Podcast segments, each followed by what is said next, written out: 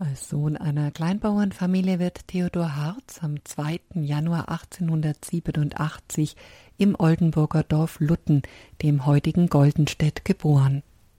Nachdem er zunächst das Gymnasium Antonianum im nahen Fechter besucht, geht er, da er Salesianer Don Boscos und Priester werden will, in das Salesianische Gymnasium nach Penango in Italien. Im Alter von 21 Jahren legt er die ersten zeitlichen Gelübde ab und beginnt ein Studium der Philosophie und katholischen Theologie an der Ordenshochschule in Folizzo in Italien. Auch die Priesterweihe empfängt er dort im Jahre 1914, nur wenige Tage nach dem Ausbruch des Ersten Weltkrieges. Nachdem er als junger Priester aus Italien zurückkehrt, arbeitet er zunächst in den Neugründungen der Salesianer in Wien und Ensdorf, bevor er 1924 die Leitung der Niederlassung in Essen-Borbeck übernimmt. Dort erwartet ihn ein weites Aufgabenfeld. Das erworbene Gebäude, das ehemals eine Gaststätte war, eignet sich nicht für die geplante Spätberufenenschule. So wird für den Nachwuchs des Ordens ein neues Gebäude, das St. Johannes Stift der Salesianer errichtet. Schon bald nach der Einweihung gerät die Niederlassung in eine große finanzielle Krise denn der Bauunternehmer meldet als Hauptsponsor Konkurs an. So müssen laufend Wohltäter zur Unterstützung des Werkes gefunden werden. Im gleichen Zuge nimmt jedoch die salesianische Jugendarbeit eine erfreuliche Entwicklung, so dass sie zur Heiligsprechung ihres Gründers Don Bosco im Jahre 1934 unter Direktor Theodor Harz zu einer beeindruckenden Größe herangewachsen ist. Mit dem Beginn des Nationalsozialismus beginnen allerdings neue Probleme für Pater Theodor Harz. Nachdem er bereits 1933 gegen die tätlichen Angriffe der Hitlerjugend protestiert hatte, richtet die geheime Staatspolizei ihr Augenmerk auf ihn.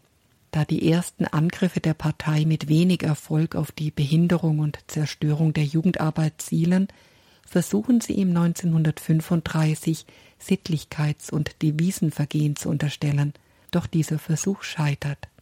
Im Jahre 1936 sammelt die Gestapo Material, um gegen ihn gerichtliche Schritte einzuleiten, mit der Begründung des Sammlungsvergehens und Schädigung des nationalsozialistischen Winterhilfswerkes, da er in seinem Heimatort Lutten eine Kartoffelsammlung für das Essener Haus durchgeführt hat.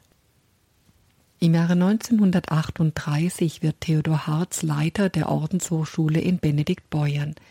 Doch da durch den Ausbruch des Krieges die Ordenshochschule den Studienbetrieb nur in geringem Umfang aufrechterhalten kann, kehrt er 1940 nach Essen-Borbeck zurück und wird hier nach dem plötzlichen Tod seines Nachfolgers Anfang 1941 wieder Leiter dieser Niederlassung.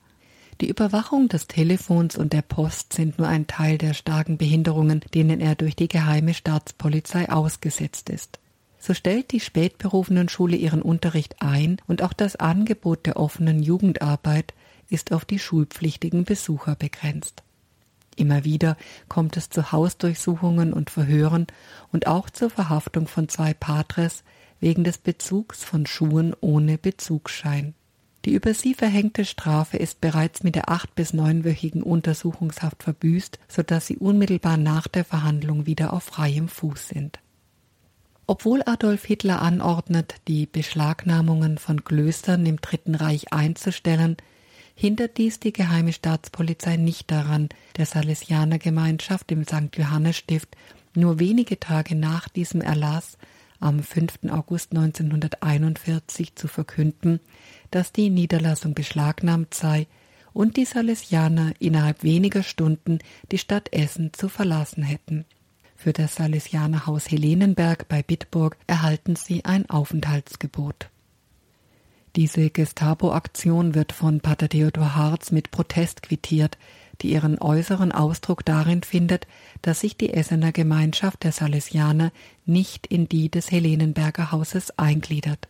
Er selbst bezeichnet sich weiterhin als Direktor des Essener Hauses und hält auch durch Rundbriefe Kontakt mit den Menschen, die durch ihre Geldspenden das Essener Haus unterstützten, was am 14. April 1942 zu seiner Verhaftung in Helenenberg führt.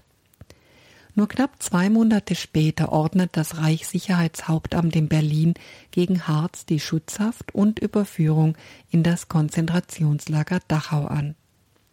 Die Begründung lautet, Harz habe das Aufenthaltsgebot der dortigen Dienststelle nicht beachtet und unter Umgehung des Sammlungsgesetzes durch Verbreiten von Rundschreiben staatsabträglichen und volksverdummenden Inhalts an die Gebefreundlichkeit seiner Volksgenossen appelliert. Ferner ließ Harz durch sein Verhalten erkennen, dass er nicht gewillt ist, behördliche Anordnungen zu befolgen. Diese Ausdrucksweise besagt, dass Theodor Harz in der Verwaltung seiner Ämter als Ordensmann die unrechtmäßige, selbsternannte staatliche Autorität nicht anerkannt hat. Ab dem 26. Juni 1942 ist Pater Theodor Harz in Dachau bis zu seinem frühen Tod am 23. August Häftling im Priesterblock 24. Während dieser knapp acht Wochen im Konzentrationslager muss Theodor Harz, der durch seine vorherige Haft und den Transport nach Dachau stark geschwächt ist, sich sehr zurückgezogen haben. Die Fotos seiner Einlieferung, der Schreibstil seiner nach außen gelangten Post und die nachgewiesenermaßen katastrophalen Zustände in Dachau lassen erkennen, dass er der Unmenschlichkeit des Lagers nicht mehr gewachsen ist. Vor ihm sterben bereits fünf der insgesamt sieben mit ihm eingelieferten Geistlichen. Mit der schriftlichen Todesnachricht an den in Lutten lebenden Bruder Heinrich wird auch die Auslieferung der Urne zugesichert. Doch der Pfarrer seines Heimatortes findet auf dem Friedhof keinen Platz für die Asche eines Häftlings aus Dachau. Einer Wohltäterin des Essener Hauses ist es zu verdanken, dass die Urne auf einem Friedhof in Essen-Borbeck schließlich beigesetzt werden kann. Zahlreiche Zeugnisse junger Salesianer sind erhalten, die zur Wehrmacht eingezogen waren und vom Tode ihres ehemaligen Oberen hören. Die Reaktionen zeigen, wie sehr er von ihnen verehrt wurde. So schreibt ein ehemaliger Schüler Direktor Harz hat Hunderte von Priesterkandidaten väterlich geführt. Dankbar erkennen wir an, dass er uns so großes Vertrauen schenkte, uns bejahte, uns durch seine Güte und Freundlichkeit so sehr ermutigte. Immer haben wir ihn gelassen und fröhlich gesehen. So wirkte er auch beruhigend und frohmachend. Darum denken wir gern und dankbar zurück an die sonnigen Jahre unter seiner Leitung. Für uns war er die Verkörperung des guten Don Bosco, des Salesianers, wie er sein soll. Und weiter, so gütig er unter uns war, so hart und fest blieb er allem gegenüber, was den Nationalsozialismus betraf. So ist es das Opfer von Pater Theodor Harz, einer derer zu sein, die in Dachau, dem größten Märtyrer und Priesterfriedhof der Welt, starben, einem Mahnmal zur Besinnung, wohin die Welt kommt ohne Gott, wie es ein Häftling des Konzentrationslagers Dachau ausdrückt, der diese Zeit überlebte.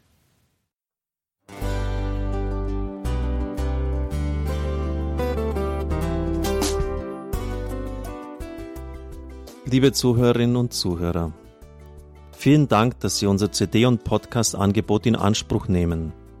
Wir freuen uns, dass unsere Sendungen auf diese Weise verbreitet werden. Dieser Dienst ist für Sie kostenlos. Für uns ist er allerdings mit einem nicht unerheblichen finanziellen Aufwand verbunden. Deshalb sind wir für jede Spende dankbar.